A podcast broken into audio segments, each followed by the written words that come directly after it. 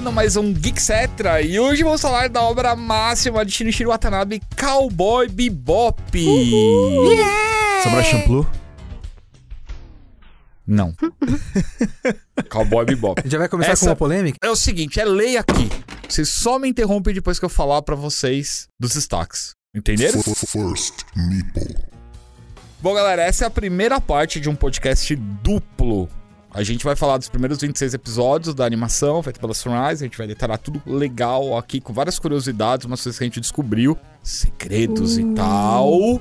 E a segunda parte vai vir depois que a gente assistiu o live action no dia 19. Pra no máximo, no máximo, botar o diretor da loucura aqui e soltar pra vocês no começo da semana seguinte. Beleza? Eu tô sentindo um olhar assim de julgamento que é o do diretor aqui por trás, mas eu tô pouco me lixando. Eu não amo ninguém aqui nessa mesa.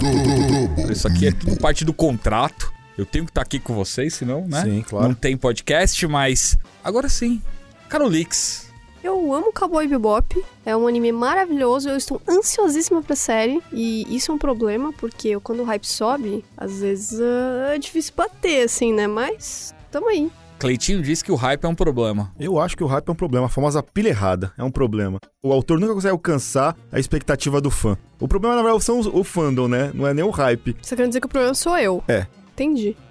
Começamos muito bem, então vamos deixar tudo pior ainda. Leonardo Kitsunes. Que eu não entendo muito bem porque qualquer pessoa tá com hype pra essa série da Netflix do Opa. Cowboy Bebop. Que é isso? A gente já tem botão de injetar na mesa, não, diretor? ainda não. Segundo podcast que, o- que o Kitsune tá me provocando. Uma vida de adaptação americana de anime e mangá e os caras ainda ficam empolgados com o Cowboy Bebop da Netflix. Então, eu não consigo entender vocês, Mas crianças. eu não ficava, eu realmente, quando falaram, vai ter live action de Cowboy Bebop, eu falei, pois é, né? Veja bem. Esse foi meu comentário. Mas aí veio imagens, aquele trailer todo montado, e eu, tá. Vamos lá, vamos falar então de Cowboy Bebop.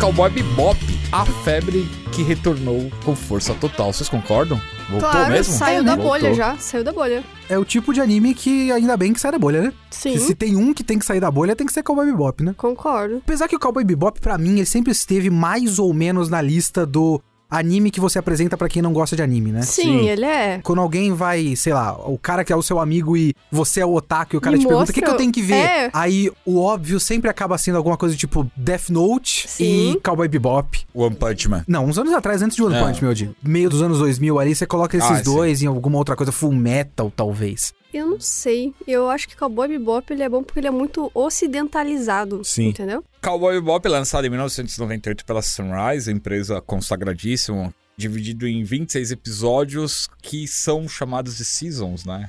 É é muito legal cada episódio ali. Tem um- Session. É. Vale a pena começar pela questão das músicas, né? Tipo, porque os títulos, a gente falou dos 26 episódios, cada um desses episódios tem o nome de uma música famosa, Uhum. separada por jazz e rock and roll. Vocês se identificaram com algum título desses aí?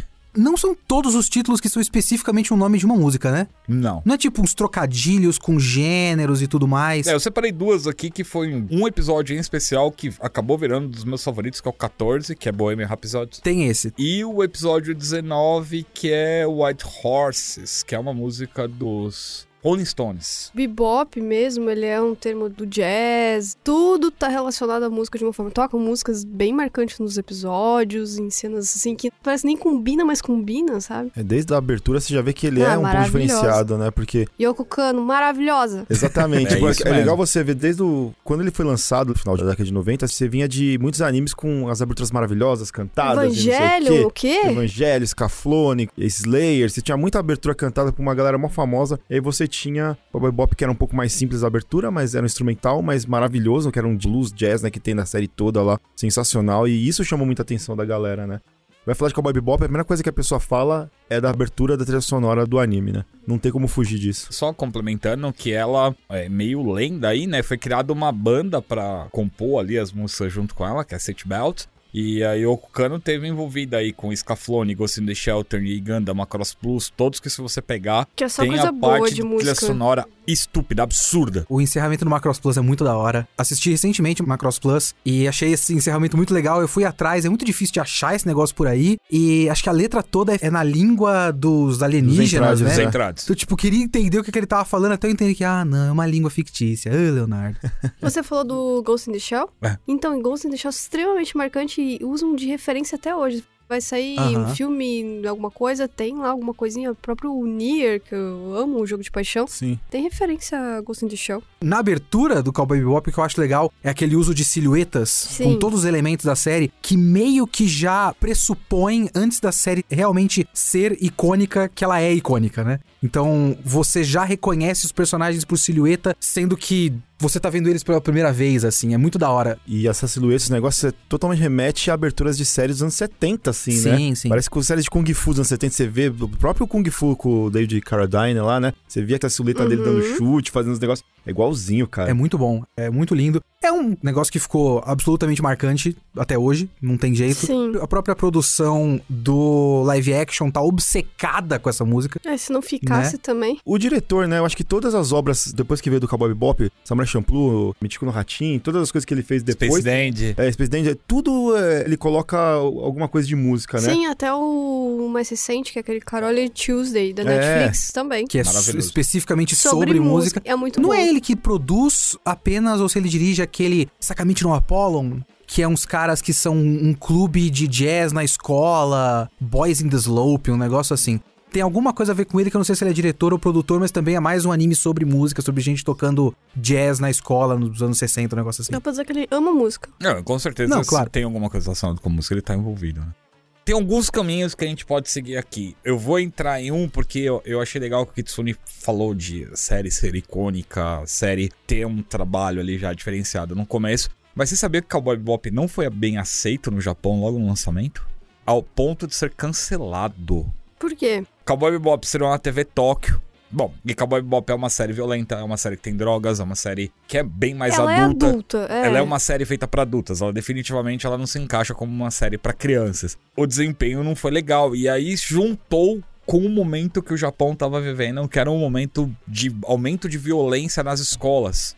E a TV Tóquio encerrou a série ali com 11 episódios e criou um 12º episódio especial pra finalizar a série.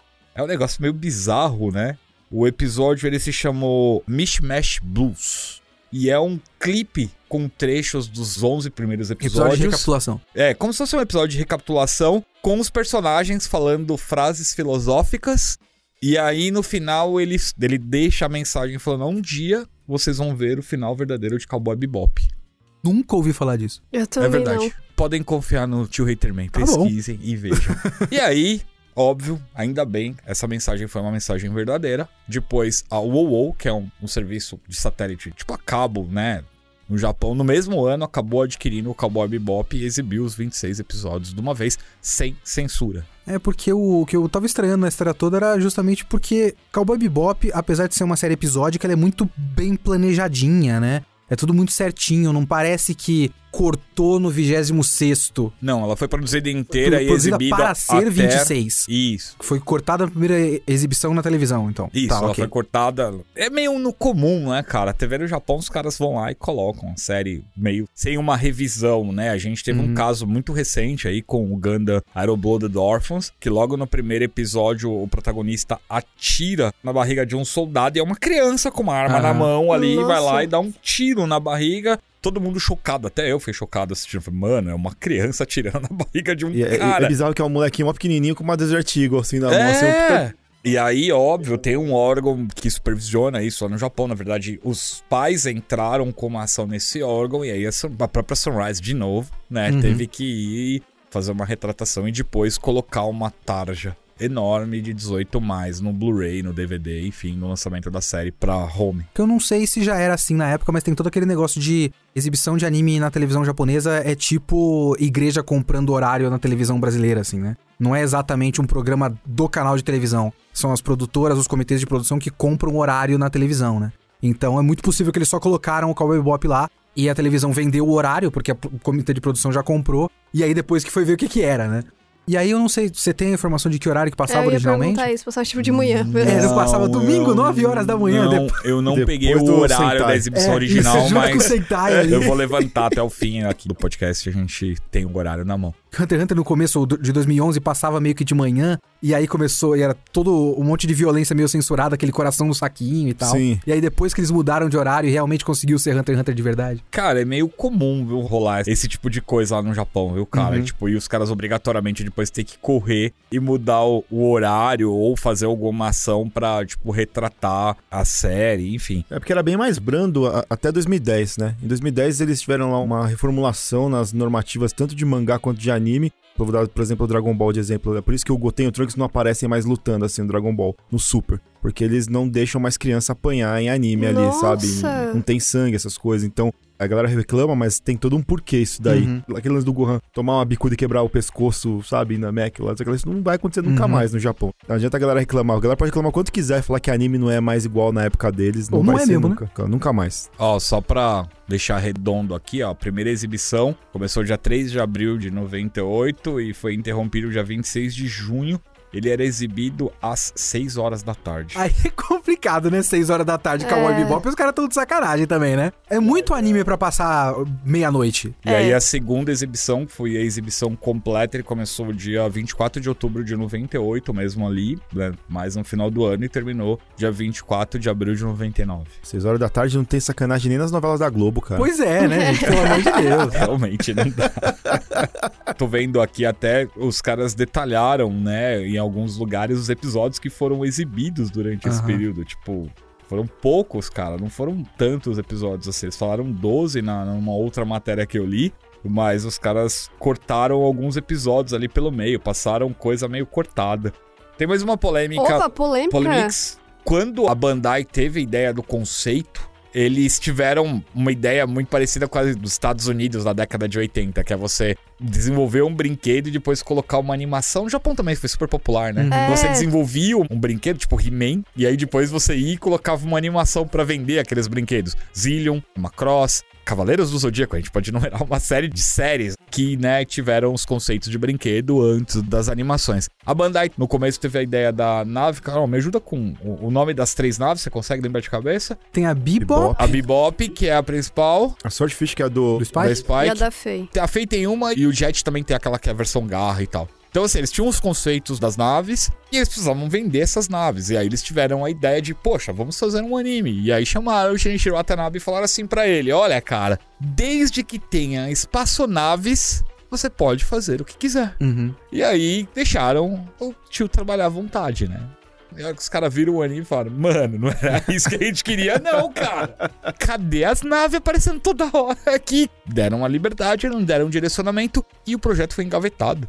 Só que aí algum executivo da Bandai Visual, que é uma outra divisão, a Bandai tem uma meia dúzia, né? Brinquedos, vídeo, home, enfim, um monte de divisões, olhou e falou: opa, isso aqui é mina de ouro. Ligou pro Shinichiro Watanabe e falou: volta aí, mano. Liberdade total pra você criar. E a Bandai Visual foi lá e colocou o projeto pra cima. Conheço uma lenda de muito tempo atrás, que eu nunca consegui verificar direito, da relação entre o desenvolvimento do Cowboy Bebop com os prequels do Star Wars, que eles são contemporâneos, né?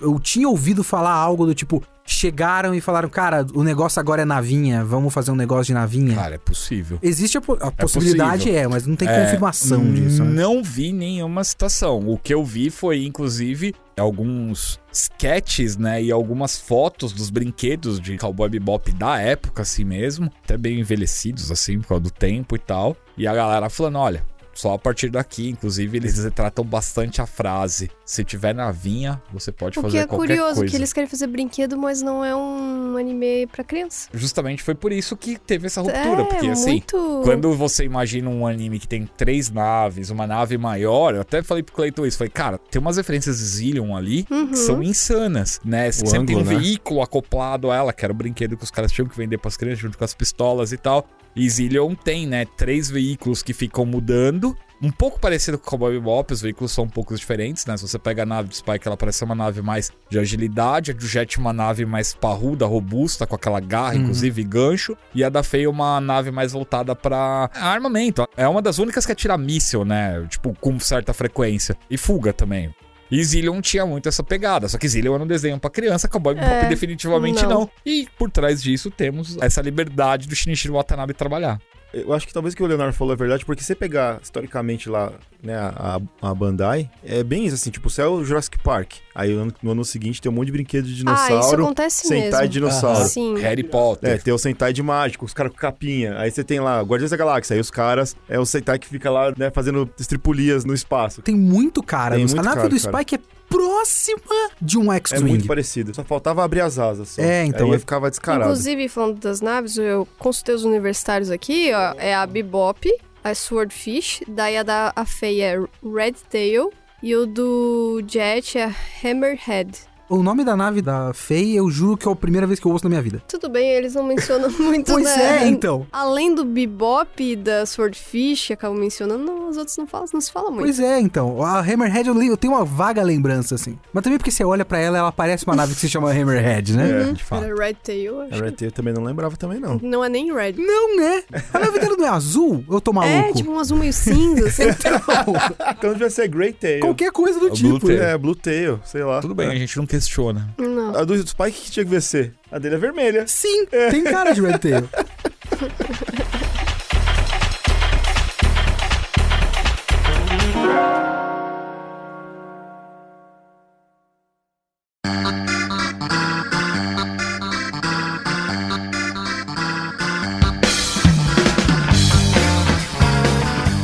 animação, gente? Vocês acham a animação do Cowboy Eu acho Bop envelheceu maravilhosa. Pelo amor de Deus, né? Detalhadíssima. É ma- maravilhosa. Eu eu tenho que dizer que pra gravar aqui, eu reassisti a série esses dias atrás aí, mano. E ela não envelheceu Não mal. envelheceu. não, cara. nem a CGs. Eu, eu coloquei até um tópico de CG aqui pra gente falar, porque CG da década de 90 é um show de horrores. Quando você começa a assistir a própria Sunrise, tem algumas séries, tipo Raidin, Nossa, Raidin não dá pra ver. Superior. Cara, não dá pra assistir. Eles têm toda a parte de transformação baseada em CG que envelheceu assim, lixo. Eu tenho um vácuo temporal de anime na minha vida que é tipo do começo dos anos 2000 até 2003, 2004, que era toda a transição da arte normal, do acetato lá pra computador, e é tão ruim, mas é o tão o ruim quase buraco tudo. negro da estética dos animes é o começo dos anos 2000. É, é, É total. simplesmente horroroso tudo que saiu ali no começo tudo, dos anos tudo, 2000. tudo. Não se salva quase nada, cara. É muito bizarro. E aí, tipo, você tem o Cowboy Bop um pouquinho antes. O Cowboy Bop era tipo a mata ciliar É. da animação japonesa ali. Ele, ele fez pela última vez um negócio bom, aí ficou tudo uma bosta e foi recuperando com o tempo, né? Exatamente. Mas o fato dos episódios serem pequenos filmes. Cara, eu, isso é uma das coisas que talvez eu tenha aprendido a amar com Lupin. O que é Cowboy Bebop se não um grande Lupin no espaço? Cara, o traço Porque- é muito parecido. Os próprios arquétipos dos personagens. Sim. O Spike é claramente o Lupin, a, a Faye é claramente a Fujiko. Jet é uma espécie de Jigen como voz da razão ali. É que não tem um Goemon, né? Sim. A Ed não serve como Goemon, mas os arquétipos é inspiradíssimo em Lupin. E o que eu acho mais legal hoje em história episódica que eu tô começando assim a, a admirar muito mais do que grandes tramas fechadinhas com começo, meio e fim. Você pega, sei lá, 50 episódios e é uma trama linear. Talvez eu prefira 11, 26 episódios fechados porque o roteirista ele precisa exercitar coesão e economia narrativa. O cara precisa saber contar uma história com começo, meio e fim. O Kitsune não aguenta mais encheção de linguiça. É, é o, Então, é, o acho famoso que fazer, ninguém fazer mais com menos, né? Claro, quando você pega muita série da Netflix hoje, eu não estou falando do Cowboy Bebop aqui, veja bem. Não vou falar de Cowboy Bebop por enquanto. Mas eu tenho a sensação que Cowboy Bebop vai fazer mais ou menos isso. Eu chuto, vou estar errado, mas eu chuto. Tá gravado. Eu não vou estar aqui pra me defender no próximo episódio. E Já tá pulando fora, mano. Eu não quero ver essa série, gente, pelo amor de Tá Deus. Mas o meu chute é que eles vão pegar a trama do Vicious e vão fazer em 10 episódios. Porque é muito fácil você pegar um negócio que tem um começo e tem um fim, aí você desenvolve o começo no episódio 1, desenvolve o fim no episódio 10 e coloca qualquer merda no meio. E série da Netflix é muito isso. Um monte de série da Netflix tem uma barriga no meio. eu quero caras não- acreditar que não. Eu quero acreditar que eles vão beber Esse é o meu totalmente chute. fonte, sabe? Mas é o que o pessoal faz hoje porque Pega o Sherlock da BBC, que em vez Ah, de eu pegar. gosto, tá? Você não vai falar o negócio- mal de Sherlock. Não, Dá é maravilhoso licença, esse aí, eu pô. amo. Mas precisa tudo ser. Precisa, manda mais, que eu queria. Pode Mas mandar. tudo precisa ser um negócio que Eu vai amo. chegar no fim da trama do Moriarty, em vez de saber construir uma história completa com começo, meio e fim que Eu desenvolva algo e Eu feche amo ali. também. Cowboy Bebop é genial, entre outras características, porque cada uma das suas histórias é basicamente um filme completo, assim. Ele é, o que eu É gosto de falar é que ele é, escrito. tipo, cheio de filler. Entende? Porque não desenvolve o plot principal. Ele desenvolve nos dois últimos episódios. Alguma coisa no meio, assim, traz uma coisa de passado de personagem e tal. Mas, basicamente, você não precisa necessariamente assistir em ordem, porque cada um é independente, eles são um grande filler, mas eles são maravilhosos sendo filler. O Cowboy Bebop, ele é um ensemble movie, digamos assim, de 26 episódios, que é um filme de elenco. Então, não é exatamente a história do Spike, né? Não. Ele é a história daqueles quatro personagens que todos eles têm mais ou menos um tema em comum. A história do Spike não é a trama principal. A história do Spike é um desenvolvimento um pouco mais longo do tema central da mais história profundidade. um pouquinho mais de profundidade do que os outros, mas todos eles têm mais ou menos os mesmos temas e cada um deles é desenvolvido no seu próprio episódio, assim. É que a, a conclusão final vai ser centralizada, obviamente, no personagem principal, que é o Spike. Mas eu nunca senti, assistindo Cowboy Bebop, que eu tava esperando pra concluir a história do Spike. E eu tava vendo outras coisas paralelas pra ir alguma hora eles finalmente... Pô, por que, que eles estão enrolando com a história do Spike? Nunca foi a sensação pra mim. E até eu comentei isso com a Carol em algum momento depois, né, que a gente voltou no tema Cowboy Bebop. Das minhas reclamações, eu sou um cara de reclamar quando eu não curto muitas coisas. A única reclamação de Cowboy Bebop que eu tenho é que, assim, a maneira como a Faye se junta ao grupo é a mais bizarra de todas. Você tem o episódio do cassino e ela roubando a galera e no dia seguinte ela tá com uma mala de roupas passando por dentro. da- E aí a gente agora é companheiro. Eu acho tão então, maravilhoso é isso, isso. que eu falei pra ele. Eu acho que o Bob Bebop, eles têm a química de não ter química. É. É um grupo mais não grupo que você vai ver em qualquer outro. Mas acho tão legal a Lupin. história da Fei. Eu, É, eu, é que eu eu não adoro a assisti história Lupin. dela. Assiste Eu alguma adoro coisa de A Lupin. história dela. Mas ele é, sob- ele é disso também. É muito próximo, principalmente a dinâmica da Fujiko. Porque a Fujiko, ela é o interesse amoroso do Lupin, mas é completamente unilateral. É o Lupin que quer a Fujiko, a Fujiko não quer nada a ver com o Lupin. E ela tá sempre envolvida, mas ela nunca tá envolvida. É, então, Então, você é tem um isso. trio, mas esse trio não é exatamente Não um trio porque é uma dupla. Porque o samurai lá, o Ele Goemon, tá. ele está É. lá às vezes. Ele só tá. E aí você tem a Fujiko que está sempre envolvida nas coisas, mas nunca faz parte do trio. A dinâmica é muito próxima. E eu gosto muito da Faye simplesmente estar lá. Eu É. também gosto. Porque ela é só Mas caótica. é, é, eu Sai, gosto, ela simplesmente e- aparece. Não, ele é um episódio. Não, então, ela deixou uma carta aqui. E aí tem todo um porquê dela ter deixado a carta e ter ido embora, porque ela tá querendo testar os caras, pra ver se os caras vão Aham. atrás dela de verdade mesmo. Cara, esse episódio, inclusive, é maravilhoso, né? Um dos. As pessoas estão ouvindo a gente, talvez que não conheçam Cowboy Bebop. Cuidado com spoiler, porque eu não sei se é a gente. Eu, não, eu não, não é. Como os episódios já. são fechadinhos, eu acho que, né, a gente não vai dar nenhum spoiler, a não ser que a gente vá pro final do anime e não é o, o que é interessante aqui. A gente tem tanta coisa legal pra falar que a gente não vai contar nada. O spoiler Mas- do final do anime aparece do primeiro episódio também, né? Também. Então E tem em isso. outros lugares. Enfim, mas vamos deixar Mas, mas isso vamos lá, né, galera? Tem na Funimation, tem na Netflix, agora não tem mais Agora desculpa é, pra assistir. tem agora, desculpa pra agora não é. assistir. Porque antes, quando eu queria reassistir Cowboy Bebop, porque eu assisti lá na época que todo Sim. mundo falava. Você foi na lojinha E do eu Pirata era uma Jack criança assistir é isso? assistindo e eu achei legal, me marcou, mas não entendia tudo, obviamente. Igual o Evangelho. E aí eu fui, Continua re- ninguém entendendo. fui reassistir. não tinha lugar nenhum pra reassistir Você Cowboy não conhecia o tio Rei também na época, É, só não, é passava que um eu tô DVDzinho assim, de maneiras corretas.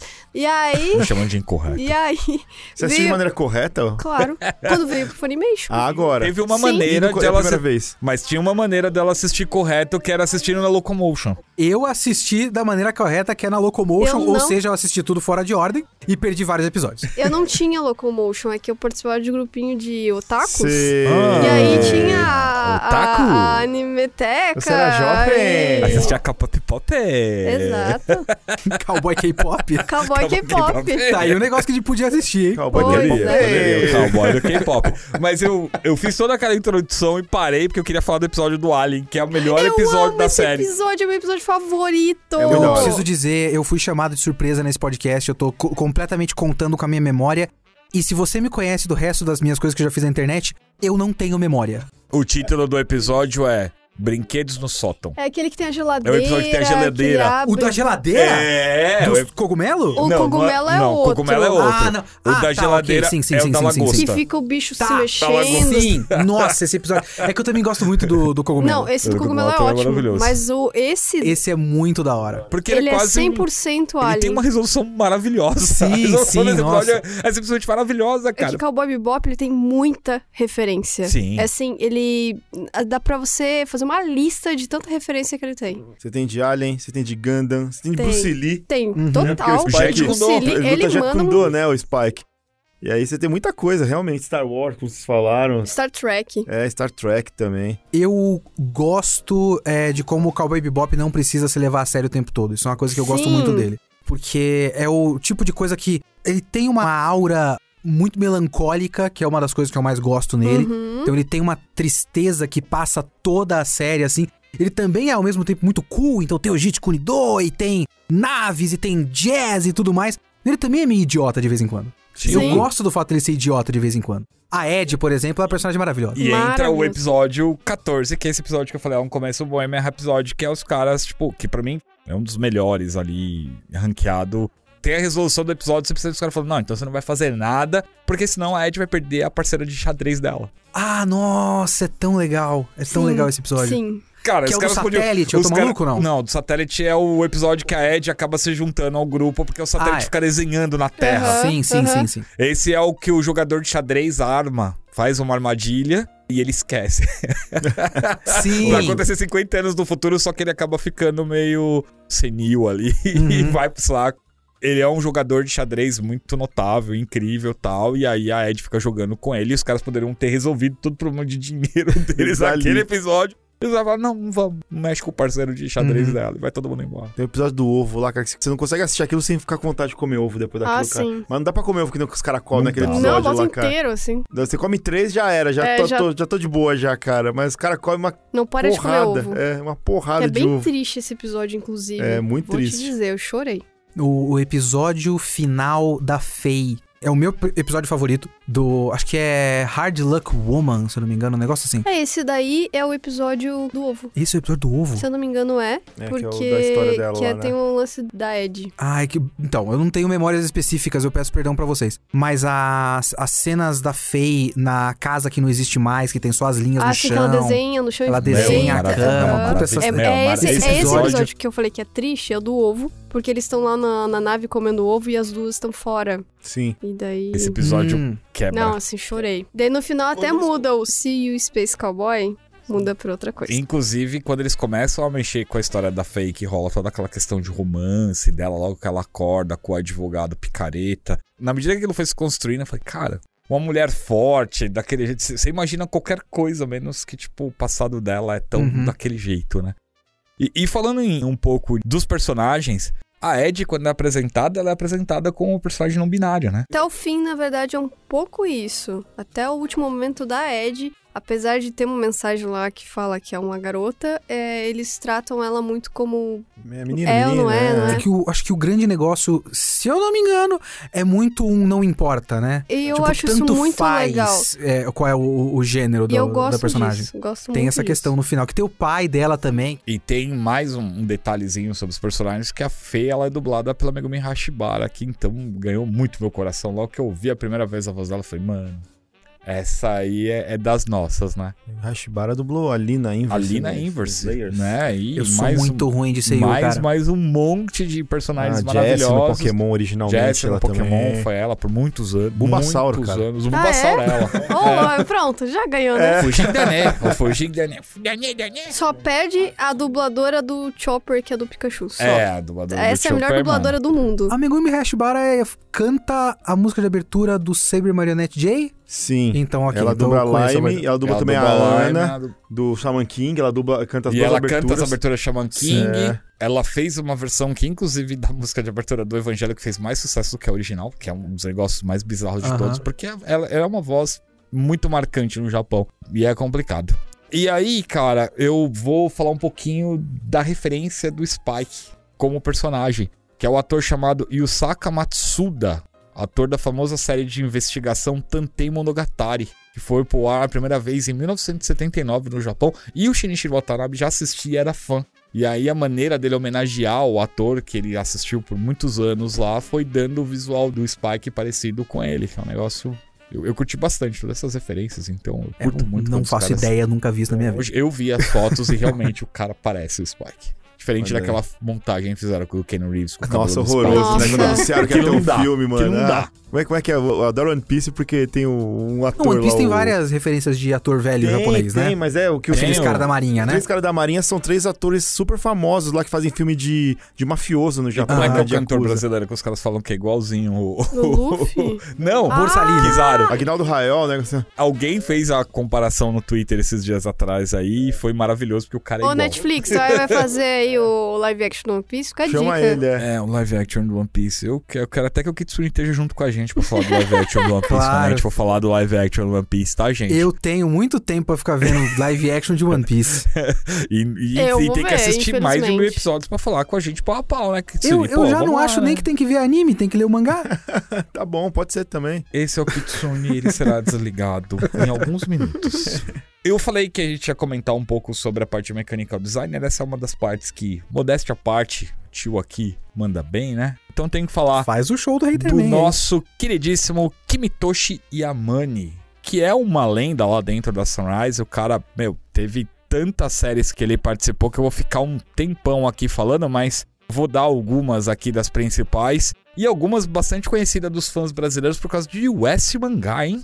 Ele foi mechanical designer de Bubblegum Crisis, do OVA, não da série 2000 e alguma coisa, Aham. 42, 24, sei lá, não lembro. Hades Project Zero né, que foi exibido no né, US Mangá. Detonator Orgo, que também foi exibido no US Mangá. Gal Force, que também Aham. foi exibido. Pegaram o pacote dele lá e falaram, vamos colocar na US Mangá. Kashan, classicão não, o mais novo. Giganda, Vision of Scaflone, eu falei que a gente Ele é o cara do voltaria a falar de Scaflone.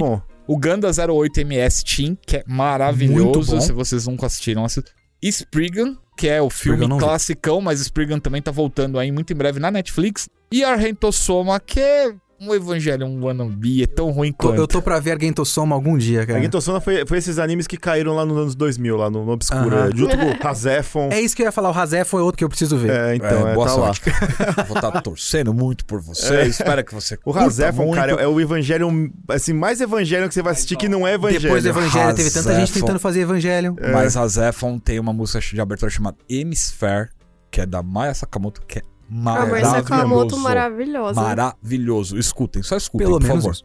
E o Kimitoshi Yamane, ele depois fez mais um monte de coisa. Gundam Seed é dele. Então, assim, ele continua nativo aí, fazendo mechanical designers maravilhosos, como é o do Cowboy Bebop. Curiosamente, eu não vejo muita semelhança de tendências de design de nada do que você falou pra Cowboy Bebop. O que, pra mim, quer dizer que o cara é um cara versátil, né? Sabe fazer coisas diferentes e estéticas diferentes. A estética do Cowboy Bebop é muito diferente de qualquer coisa de Gundam, por exemplo, pra mim. Ele fez dois, três pelo menos, né? É, não, ele fez mais. Ele fez mais. fez Gundam Seed, Gundam Seed desce. Só aí já tem uns 600 É, o. ATMS Team. É, e cara, mas assim, uma das coisas, e aí eu vejo muito mérito, principalmente dos artistas japoneses que fazem essa parte mecânica, a maioria deles são muito versáteis, cara.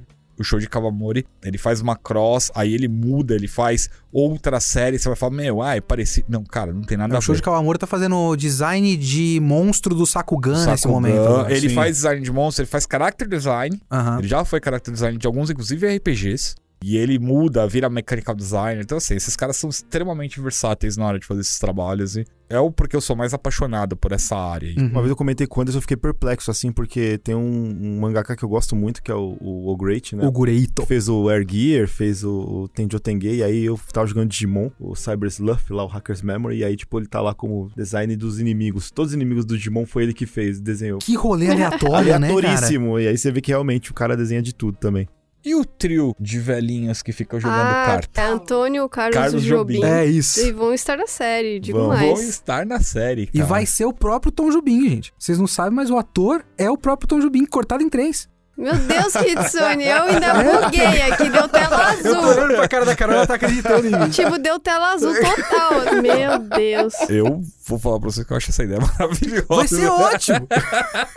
Mas sim, como a gente falou, o Cowboy Bebop é cheio de referência. Não, é muita Aham. referência. Eu confesso que eu ia separar, mas assim, uma série, de, um monte de referências. Tem alguns caras que fizeram trabalhos incríveis, tipo referências de Flash Gordon, Sim. né? Referências de Star Trek, é, referências de Lupin, que nem o Kitsune falou, desde movimentação. Eu vi algumas páginas, assim, de fãs fervorosos, falando, mano, essa referência aqui. é-" E assim, tudo detalhado, o minuto onde acontece. Só que eu achei muito exagerado pro podcast, porque a gente tá Sim. conversando aqui, é muito difícil É. Visualmente as pessoas Sim. assimilarem tudo isso e a gente ter que pontuar minutos onde os caras vão verem isso, então eu optei pela gente bater um papo sobre isso e a gente pede pra vocês assistirem a série e eventualmente procurar dar uma gulgada lá, porque tem algumas páginas que explicam onde tem cada coisa, o que que é a referência, por que que tá assim. O Jet tem umas posições de Star Trek que são muito legais que ele faz alguns alguns movimentos E eu queria e comer tal. umas comidinhas do Jet, hein? Porque, Nossa, é bonito, Deus, né? É difícil assistir Cowboy Bebop com fome.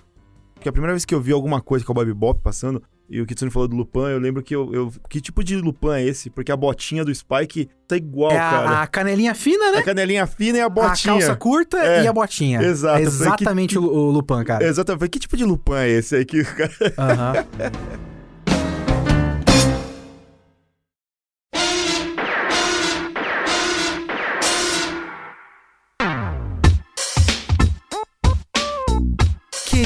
Saber o que que vocês tiram de Cowboy Bebop, tipo, o que que vocês acham que Cowboy Bebop quer dizer? Porque, assim, eu sou a pessoa que não sou interessado tanto em, em referências. Não é a coisa que mais me pega. Eu sou o oposto do meme do Leonardo DiCaprio apontando o dedo pra TV. Cowboy Bebop é mais do que referência. Claro que ele é muito legal que o cara se inspirou em várias coisas, mas ele quer dizer alguma coisa com tudo que ele tá fazendo. O que, que vocês sentiram com o Cowboy Bebop? Cheguei até a comentar com a Carol sobre isso, né? As lições ali sobre existencialismo, né? Sobre até como a guerra é tratada. Cowboy Bebop foi uma série, né? Se você pegar 98, era tabu você falar sobre uma série de assuntos. E você tem um determinado momento que o Spike entra numa sala e tem um casal de homens se beijando. Uhum. Ah, sim. Né? É verdade. Tem um personagem que é um homem que tomou um monte de, de, de remédios e ele tem seios ali. Ele fala, meu, eu não sei o que eu sou, eu sou os dois, sou um homem, sou uma mulher. Então, assim, eu acho que é uma série muito, Muito à à frente, do frente, seu tempo, cara. Eu acho que o frente. primeiro ponto é que a visão ali foi muito aguçada, foi ver um futuro ali que hoje tem tabus ainda, mas bem menos tabu sobre esses É, assuntos, inclusive né? tem um episódio, não vou entrar muito em detalhes por causa da questão de spoiler, mas que ele fala que a internet, essa questão de, que a gente usa hoje de redes sociais, de que doutrina as pessoas, que Uhum. o algoritmo e tal, e ele fala disso da internet, porque na época 98, era a- é. o começo da, era a Você não questão tinha da internet. Ainda, né? E o cara já tava falando disso, sabe? É, os papos estavam começando a, a existir nessa época, né? Acho que o, quando é LEM? É um pouquinho depois disso, né? É, eu acho que Lem é dali o quê? também. 2001? É, 2000, 2001. Então são os papos que estavam começando a, a acontecer, né? Mas eu acho muito legal o fato dele ter, ter tido essa visão de muitas coisas. Né? Não só da internet em si, mas comportamento, existência, cara, é muita eu coisa. gosto muito do jeito como as coisas são, porque ele é um velho oeste intergaláctico, né? E eu gosto dessa pegada de faroeste, sabe? E ao mesmo tempo no espaço, porque eu amo ficção científica. Só que eu gosto daquela ficção científica onde é o cyberpunk da vida, né? Alta tecnologia e baixa qualidade de vida. Eu gosto muito dessa estética. É tudo muito sujo. Pra mim, mais legal do que referências específicas é mistura de gêneros mesmo. É muito engraçado que você pega realmente uma coisa hiper tecnológica de ficção científica, mas é tipo uma história que se passa muito no futuro com só música velha, por exemplo. Ele tem esse choque de referências, no caso, né? Isso é uma das coisas que eu acho mais legais. Eu acho isso muito legal quando você começa a pensar nos temas de Cowboy Bebop. Quando você começa a pensar em como os temas da história se relacionam com a estética e com as escolhas superficiais. Eu só queria perguntar, vocês acham que ele é atemporal? Ele é, mas a temporalidade pra mim é parte da ideia. Uhum. Não só estética, e não só porque ele é bom, porque também tem aquela coisa de. Uma coisa que se torna clássico é virar temporal porque a gente tá assistindo sempre. Não é só isso, acho que faz parte da ideia de Cowboy Bebop eles estarem perdidos no tempo, porque tem uma coisa que é muito legal pra mim, os próprios Antônio Carlos Jubim, Galinha? as Galinha. três partes do cadáver do, do Tom Jubim. Meu Deus. Eles têm um papo muito recorrente, que é aquele papo do portal, não é isso? O acidente do portal, ele só é abordado no passado da Faye, se eu não me engano. Sim, e você faz nem- muito tempo. 54 Nem anos atrás. A Faye, pra mim, é um dos melhores exemplos do que essa história tá querendo dizer no fim das contas, porque a Faye é uma pessoa que não tem passado. Então ela, ela não sabe quem ela é direito, porque ela não sabe o que aconteceu no passado dela, e existe uma desconexão do passado com o presente do Cowboy Bop inteiro, que pra mim é representado pelo próprio portal, que a gente não sabe exatamente o que aconteceu na maior parte do tempo. Então, aquilo que era realmente uma passagem pra uma nova era espacial, que agora vai ter as viagens e tudo mais, é um mistério na história, então a gente não sabe exatamente como era antes daquilo, a gente só sabe mais ou menos como é agora, e, e essas coisas estão completamente perdidas, né?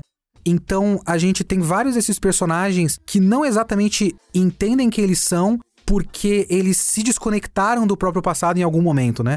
Você tem a Ed que se desconecta do passado porque não se importa com isso. Você tem o Jet que literalmente tem um reloginho parado no tempo que representava o passado dele até que ele joga ele na água e esquece o passado dele. E aí você tem o Spike, que é um cara preso no passado. Que tem o lance do Vicious e que mesmo assim não explica em momento o que eu acho legal. O que é legal. Não explica ai, por que, que eles estão um treta tão forte assim. Esse passado do Spike é uma outra refer- referência, não, mas é uma outra coisa que liga aí com o Cyberpunk, negócio que pra mim parece um filme de máfia dele, né? Sim. Máfia É, e o cara usa Ele espada. tem É. um filme de máfia e Yakuza no, no, meio da parada. Uma mistura É. muito doida. Aham. Traçar essa ideia com o passado de todo mundo, eu acho que é uma coisa genial, né, cara? Então, Porque, meu, é, porque aí você tem uma coisa que se passa no futuro com as músicas que já são passado pra gente. Então existe uma desconexão estética no Cowboy Bebop que representa a desconexão temática de cada personagem, assim.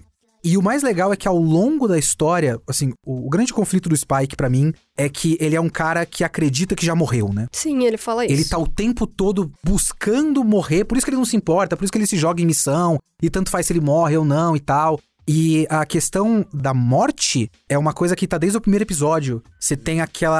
a, a mulher grávida. E a mulher grávida que você acha que tem aqui um- uma possibilidade de futuro e de vida, que na verdade ela não tá grávida, É. porque ela tá com um monte de coisa que representa a morte, no fim das Sim. contas. E o cara atira ali e acha que E matou acho o que, bebê e e, acho que tal. esse primeiro episódio é uma das coisas que mais influenciaram no caso da TV Tóquio e tal, por ser Ah, uma mulher sim. grávida carregando, né, drogas e troca de tiro e ela é baleada, É né, baleada na barriga de grávida. barriga de grávida, É, cara. não, é muito forte. E se eu não me engano, mais uma vez, eu não tenho memória. Mas se eu não me engano, tem uma série de episódios, principalmente focados no Spike, que são episódios em que a grande resolução é que a morte é uma, uma libertação. Tem um cara que acho O que episódio, ele não o episódio morre. do Vitral, cara. Não lembro do episódio do Vitral. O episódio do Vitral é um episódio que dá a entender ali que, tipo, tá caindo, assim. Spike? Tá, o É, Spike tá caindo. isso. Ele tá se libertando ali. Então, tá- o Spike morre umas três vezes na série. Morre metaforicamente, Essa é uma das mortes mais icônicas, a É. cena do Vitral, é que é maravilhosa. do meio do, do- É, da série, no meio né? da série. Tem um episódio focado na trama do Vicious no meio e aí volta na trama do Vicious no fim, né? Parece a cena do filme do Demolidor, É inclusive. igualzinho o Demolidor. Tem um episódio de um cara que por algum motivo parou de morrer, assim, ele não consegue mais morrer. Esse episódio, inclusive, é uma referência a Detetive Conan. Ah, é verdade, porque ele fica ele Que parado no ele tempo, parado né? no tempo, criancinha. E a é... grande libertação do cara é morrer, morrer. né? Ele fica feliz é que ele morre e tal. esse episódio também. Tem uma longa história de tentar se conectar consigo mesmo sem saber se conectar consigo mesmo, porque tudo em Cowboy Bebop é uma grande desconexão, assim. Inclusive, eu acho que eles estão juntos porque eles não têm pra onde ir, cada um. Eles sempre falam isso, Eles não tem estão pra onde juntos. ir. E aí eles vão, por exemplo, a Ed consegue, ela arranja uma coisa pra fazer que ela não precisa mais estar com eles, né? Isso daí é um, é um momento triste. Então, eu não acho, Eu acho- o final acho da Ed é o bonito. melhor final de Não, todos, porque é o concordo, único final eu- feliz. Cachorrinho, pô. Quando o Spike vai embora. embora a primeira vez, enfim, tem toda a questão filosófica do porquê ele vai embora, né? O amor.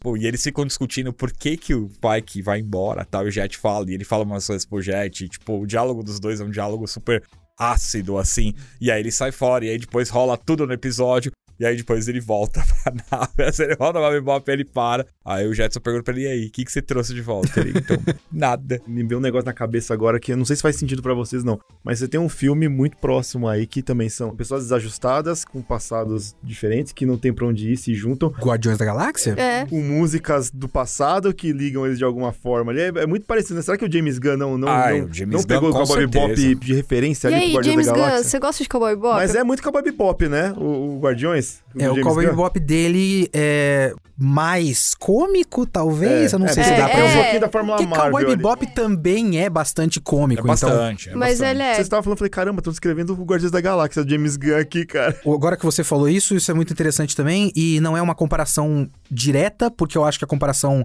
não precisa ser feita, nem tudo precisa ser uma comparação. Mas eu gosto do fato de que Cowboy Bebop nunca fica grandioso demais. Sim. Nunca é uma trama de salvar o planeta.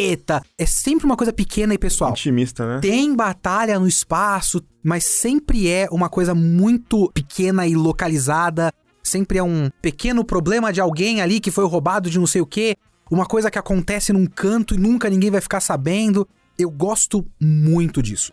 Porque seria muito fácil, e muitas séries episódicas acabam fazendo isso pra pelo menos dar alguma resolução. Você faz ali as suas coisas, suas tramas episódicas fechadas e tudo mais, mas aí você precisa dar uma, um fechamento pra coisa toda e você cria algo grande pra ser a grande missão final. É sempre. Eu não vou saber dar exemplo porque eu não tenho memória.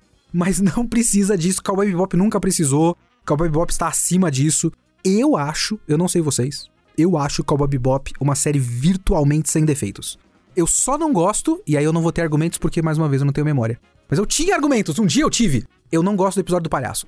Eu não vou saber justificar, mas eu não gosto do episódio do A palhaço. sua cabeça tá aqui muito Tá fresca, ali, não é? ficou o sentimento, eu não gosto. Ficou- ficou Tem a alguma tristeza. coisa. É porque você assistiu It recentemente. Mas, mas você sabe que esse lance de não ser grandioso e nem sempre te dar as respostas fáceis, ou não dar uma resposta no Então, final, é isso. muito também do diretor ali. Você pega as outras obras dele também, você vê que, tipo, o Samurai Champloo também termina meio assim. Não tem um final feliz, assim, né? Pra Mas todo mundo gosto. Mas, cara, tudo. às vezes é bom. muito A gente vive num mundo que tudo tem que ser explicado É, eu ia falar que atualmente, tu tem cara. que ficar pegando Tudo a é chato. mãozinha o Sim, eu tempo prefiro todo. também. Eu que não Tudo, ai, você não falou porque o cara fez isso. Nossa, que idiota. Ah, você coisa... Cara, às vezes o simples é a resposta. Eu já tive essa discussão com o Clayton na época do Senpai TV. A gente já falou com o Jefferson na época de Mais Geek. Cara, tem hora que o simples, joga simples. Joga tranquilo. Vai lá, mostra uma batalha legal, uma luta boa, uns personagens divertidos, um diálogo ácido. Cara, tá ótimo. Eu não sei. É que agora ele tá virando uma coisa, assim, né? Por causa da série Netflix, ah, tem todos os lugares do mundo pra assistir. Então, eu já vi pessoas que nem são ligadas, não são acostumadas a assistir anime, começaram a assistir Cowboy Bebop. Talvez o público, no geral, acabe não gostando, porque ele não é isso de pegar na mãozinha e explicar tudo. E as pessoas, ai, gostam de resposta pra tudo. é que o Cowboy Bebop hoje, pra mim, né? O status atual do discurso ao redor do Cowboy Bebop é tão vazio quanto Akira. Eu fiz a experiência no Kitsune da semana de fazer podcast um pra cada volume do mangá e eu vi os números caindo pra cada volume do Que mangá. paciência. É, cara. porque as pessoas não Você engajam. levou 15 anos pra terminar, né? Um pouco, eu, fiquei- eu enrolei muito de um podcast pro outro, mas foi tudo seguido. É o 31 ao 36 do Kitsune da semana. Então eu fiz cada um dos seis volumes. Ouçam o Kitsune da semana, do 31 ao 36, e deixe a opinião pra gente aqui. Por favor. Por É, favor. Por favor. Mas o- uma coisa que existe é que, tipo, o Akira, ele é discutido muito sobre a importância dele. A animação é maravilhosa, a importância dele de abrir as portas do anime e do mangá, principalmente nos Estados Unidos, Sim. mas vamos dizer para o ocidente, entre aspas, etc, etc. E aí, coisas muito pontuais e vagas sobre a delinquência juvenil nos anos 80 e o valor dele pro gênero do cyberpunk, mas não exatamente a história, o roteiro em si. Cowboy Bebop, pra mim, hoje, ele tá muito no campo do é um clássico, assistam. Mas ninguém tá exatamente falando sobre o que Cowboy Bebop fala. Então ele é uma referência estética, acima de tudo, que é o que eu acho que a série da Netflix tá pegando. Que é Sim. basicamente, vamos pegar a referência estética e colocar em seres humanos. musical As músicas-. As músicas, É. a estética, a abertura, tank de Yoko Kano, seatbelts e tal. E não exatamente o, o valor de Cowboy Bebop como narrativa. Então, Ninguém cara, tá assistindo essa- os 26 episódios, Mas sabe? essa é uma coisa que tá aberta ainda, né? Se Vamos você- ver se isso você muda, né? assistir os trailers da Netflix, não fica muito claro. Eu quero acreditar que Mas, vai de dar novo, certo. o bom. formato do Cowboy Bebop é propício pros caras não terem que inventar nada. É pegar e adaptar, porque, cara, A gente assistiu anos depois, 98, 99, 2000, enfim. Reassistimos agora recentemente. Menos o Kitsune sem memória. É, mas, cara, tipo, beleza. Mas você pegar essa nova geração, essa molecada Netflix agora, quantas pessoas dessas assistiram Cowboy É. Bebop? E quantas pessoas vão parar pra assistir o anime antes de assistir o live action? Quando o live action explodir, que você receber aquele e-mailzinho push talk, Pode virar um negócio meio aquele Round 6 lá, que você não aguenta mais ver em lugar então nenhum. o que acontece? Cara, a galera vai assistir, vai assistir sem ver isso. Ele não é então- tão famosinho porque ele não tem arco de torneio e nem o capítulo da praia. Ó, falta isso. O que que falta em Cowboy Bebop? As 12 a casas. Ed abrindo uma melancia na praia. Exatamente. Você sabe que você falou agora uma coisa que eu concordo com o que você disse e eu também concordo com o exato contrário do que você disse. Ô, louco. Porque Filosófico. Cowboy Bebop, ele permite que você não precise inventar nada, ele também permite que você não precise adaptar nada. Sim. Porque eles prometeram, e eles já não estão cumprindo. eu, eu tô sendo babaca da, da adaptação live action aqui. Mas eles disseram em algum momento que eles iam fazer completamente original, né? É, E não, sei. não precisa adaptar nenhum episódio. Pra mim, o verdadeiro desafio dessa série live action do Cowboy Bebop seria eles não adaptarem absolutamente nenhum episódio. Vamos ver se esses caras conseguem fazer roteiros completinhos com começo, meio e fim. Não precisa fazer 26. Eu sei que os caras não é bom o suficiente ser fazer uns 26 10. episódios tão bons. Faz 10 episódios de 40 minutos com começo, meio e fim, sem se apoiar na muleta da trama principal lá no final. Sem se apoiar no Vicious. Vamos ver se esses caras conseguem fazer e ficar bom. Eu duvido. Já pensaram Eu não acho que, vai ser isso que vai Vocês já acontecer. pensaram se, tipo, faz um tá mega triste. sucesso, assim, a mega sucesso, que nem foi o Round 6 aí, ou o Stranger Things da vida, não que. os caras resolvem, tipo, fazer muito mais coisa do que tem no anime, assim, 3, 4, 5 Não, temporadas não, de se, se, é virar o um round, se virar um round 6 da vida, já tem segunda temporada, terceira temporada, já estão pensando na sétima temporada. É, é um saco. Já pensou?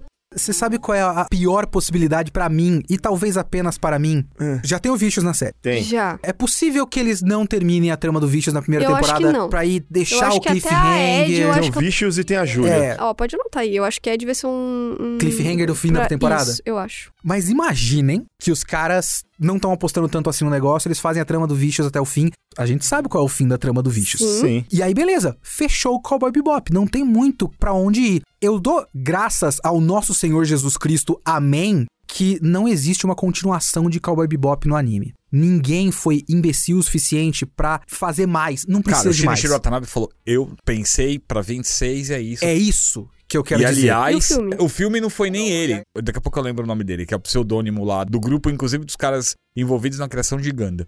Mas eu não tinha lido nada e eu não tinha procurado nada, porque como hoje a gente ia falar especificamente do anime, eu não tinha entrado em nenhuma pesquisa pra saber quem são os roteiristas, né? Ou quanto o Shinichiro Watanabe tá envolvido com live action.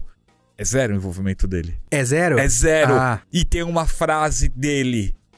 Só posso orar e torcer pra que tudo dê certo. Não tenho Que outra maravilhoso. opção. Vocês estão me Maravilhoso. deixando triste, gente. Eu... Eu fiquei apreensivo Ai, agora. Mas você sempre vai ter o Cowboy Bebop clássico pra assistir, Sempre, Carol. sempre. A gente sempre vai poder seu assistir o clássico. coração. Mas, mas O meu medo. medo- Opa. Nossa, tem muitos é, agora é medos. só de medo o isso meu aqui. maior medo é os caras olharem pra Cowboy Bebop e falarem: Nossa, mas o mundo de Cowboy Bebop é tão rico. Vamos contar a história, o spin-off do passado da organização mafiosa do Vai. Vicious. O spin-off do passado policial do Jet. Nossa, mas isso é tão a cara dos. A galera não tá vendo, mas tem uma Ah. nuvem preta assim em É, cima da daí você Carol ver. agora, É, assim. sabe o que é essa nuvem preta? E chama capitalismo isso. Então, porque É é, porque exatamente vai ter tudo boneco do Spike lá na Avenida Paulista, igual tem o do boneco do Round Six, agora Eu que eu não. passei na frente Se desse Eu não não tiver o cabelinho de verdade mais. assim, eu não- não- nem quero de, boneco. de falar de Round Six, pelo amor de Deus, tô Deixa eu pedindo. só fazer o complemento. Hajime Yatate, que é o, o escritor do mangá e também tá envolvido com filme, envolvido com várias outras coisas. Que é um pseudônimo, uma galerinha lá, uma- uns 10 notáveis se juntaram lá dentro da Sunrise e eles assinam como esse pseudônimo. Estão envolvidos com Samurai Troopers, Gundam, Raijin, mais um monte de outras produções queria da dizer que o mangá do Cowboy Bebop é horroroso. É idiota. Nem sempre os caras fazem coisas boas, É. desculpa. Eles podem acertar 10 e errar Então, um. você que tá chegando agora, não leia o Viu, mangá. Thaís? Tô falando com você. Não leia o mangá, porque a Thaís adora pegar o mangá em vez de assistir o anime, viu? Mas não, não, não. Não, não isso não tem nem como. Isso não tem nem como. Um Então. Dia eu queria fazer um estudo da relação entre animes originais e as suas adaptações pra mangá. Normalmente, entre aspas, assim, o caminho mais comum é você ter um mangá que é adaptado para anime. Aí você tem muitos animes que não tem obra original. E aí você pega, ah, sei lá, o, o próprio Cowboy Bebop, Samurai Champloo, Wolf's Rain. Tem a ver com Shinichiro Otami de alguma forma, não tem? Tem? Opa, eu amo Eu, Wolf's eu acho que tem. Talvez Yoko Kano faça a trilha sonora, não sei. Já gosto também, Deve ter porque é a trilha coisa. sonora O anime lá de robô lá do Simon, do Kamina, também não tem ah, também. o Guren o Lagann. Gurren Lagann, E aí os caras vão lá e fazem adaptação em mangá porque precisa ter aí o Media Mix, um monte de coisa espalhada em várias mídias diferentes. A adaptação em mangá de anime original é sempre uma merda, né? Nossa, Vocês já leram Steins Gate mangá? Graças a Deus não. Não. Não, Bicho, ainda é bem. tipo Cowboy Bebop Do mangá. Gurren Lagann? O Gurren Lagann, na verdade, ele é uma adaptação tão fielzinha que ele não tem nenhum motivo de existir. É, o traço dele é estranho, É só- cara. é É, da- Sendo que Adaptação sem o, o graça. anime é estiloso é pra estiloso caramba. pra caramba. É.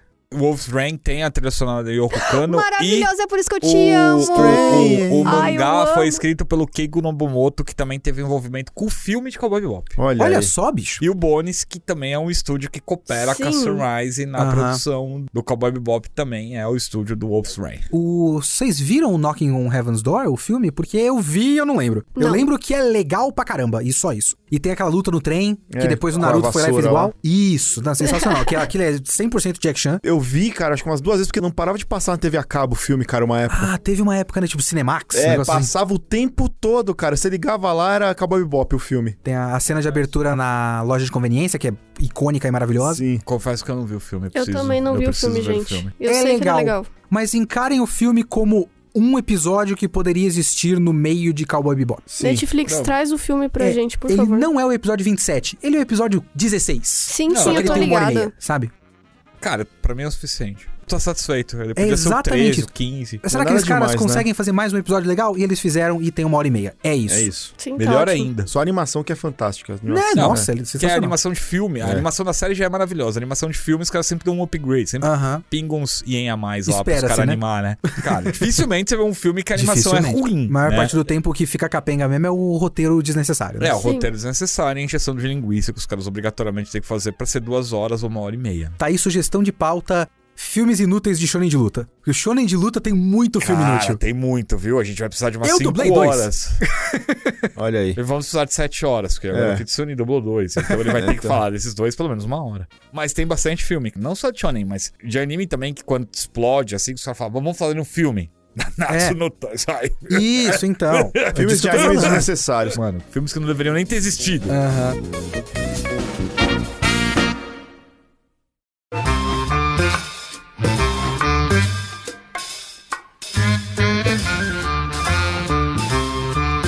E aí, galerinha? A gente vai tentar convencer o Kitsune de assistir. A gente Não, vai o, tentar. o Rafa ele tá- vai maratonar o anime pra poder ver a Mas série, a gente gente. queria sua reação, que agora você tá falando todas essas coisas, É. saber o que você acha. Posso coisas. participar de uma parte caso eu tenha paciência de assistir essa bosta. Isso. Assista e não assista, chame de bosta antes, por favor. É. Aliás, eu vou Mas instituir já uma regra. Eu vou colocar um cofrinho aqui. E cada Não vez que fala falar palavrão, palavrão? vai ter que doar 50 pode? centavos. Pode, pode, mas vai ter que doar 50 centavos. E a gente vai fazer um churrasco no final do ano. Vou guardar minhas moedas, então. É.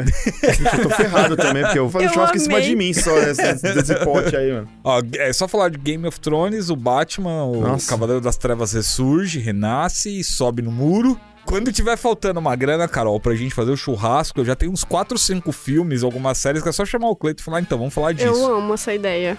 Então, semana Gente, que vem é nós. É, É nóis. E antes de vocês encerrarem, onde a gente acha a Carolix? Carolix, você acha no arroba Carolix em qualquer lugar. Tipo, está no Twitter, no Facebook não, e no Instagram Então e não é na qualquer Twitch. lugar. LinkedIn. Sim, você me acha no LinkedIn com Carolix. Olha Caramba, se você quiser pedir um autógrafo ou um job pra Carolix, pode achar lá Por no favor, LinkedIn. manda jobs. Jobs É. eu sei.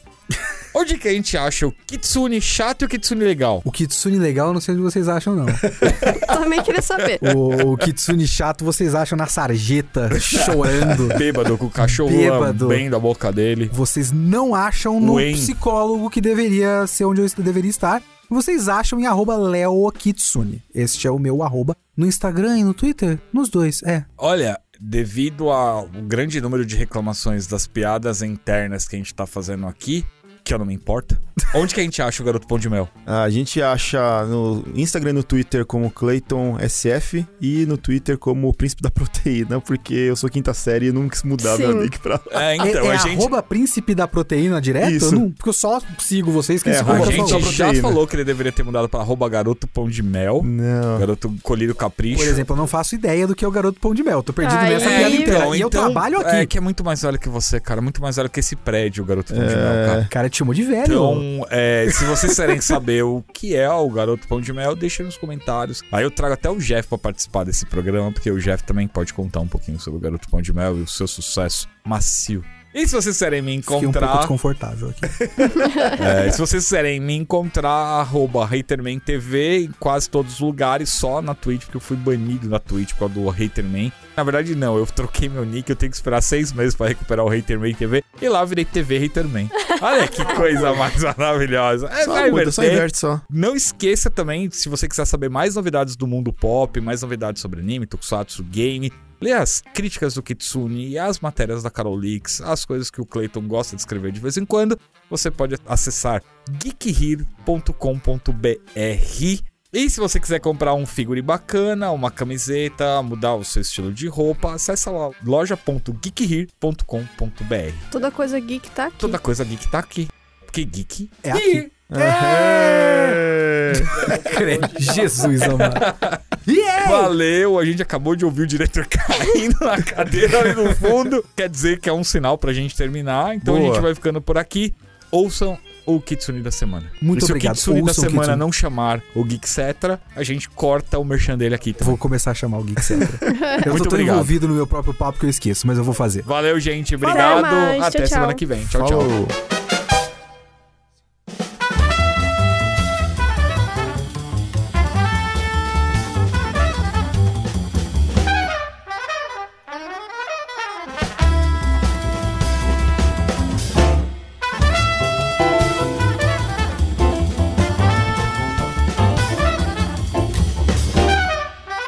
agora o apelido do, Kohai é Kaká, tá? Tem isso agora também? Meu Deus! Mano, é que o Kurrai começou como Faquito. Ele ainda é Agora o ele é o Faquito. Kaká. Agora ele virou Kaká. Mas nem eu sei por que, Não, ele é o Kaká. eu gostei que o Kohai começou como Faquito. Não, o Ricardo começou como Kohai. Não, não. Kohai não é o nome dele. Veja bem, A gente trocou o nome de nascença dele pra Kohai. tá no contrato. Tá no contrato. No contrato e Ele na. falou que é o nome artístico dele. É Kohai Productions. É um.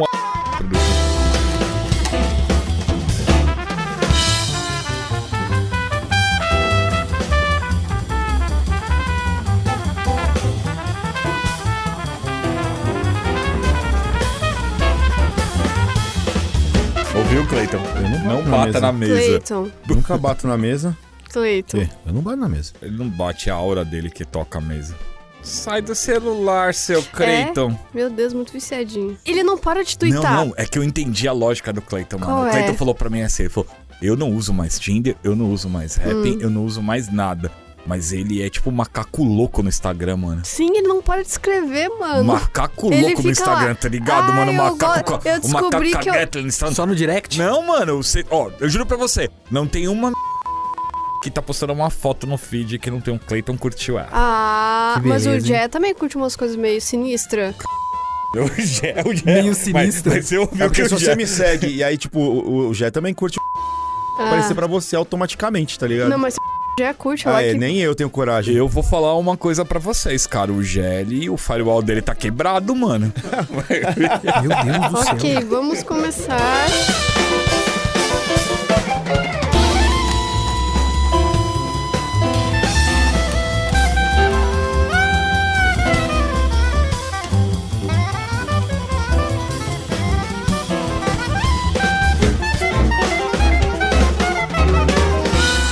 Começando mais um Geek Cetrital e hoje vamos falar da obra máxima de Shin. Não é geek, etc e tal. é. Não é, É Geek não. Cetra só o nome do O programa. e tal é outra coisa sem filtro depois. Era só Geek É, Cetrital. e tal vai ser quando for sem filtro.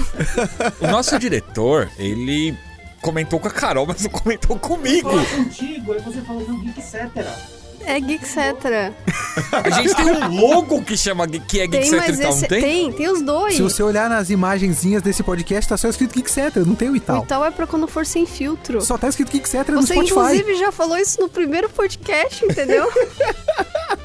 Revelações bombásticas Meu aqui, Deus. galera. E nós vamos falar hoje da obra máxima de Shinichiro Watanabe, que é e Ital. Cowboy Bebop e tal. Aí tal. Por favor, recomece. Droga! Tava tão maravilhoso. Não, essa, essa abertura foi muito melhor.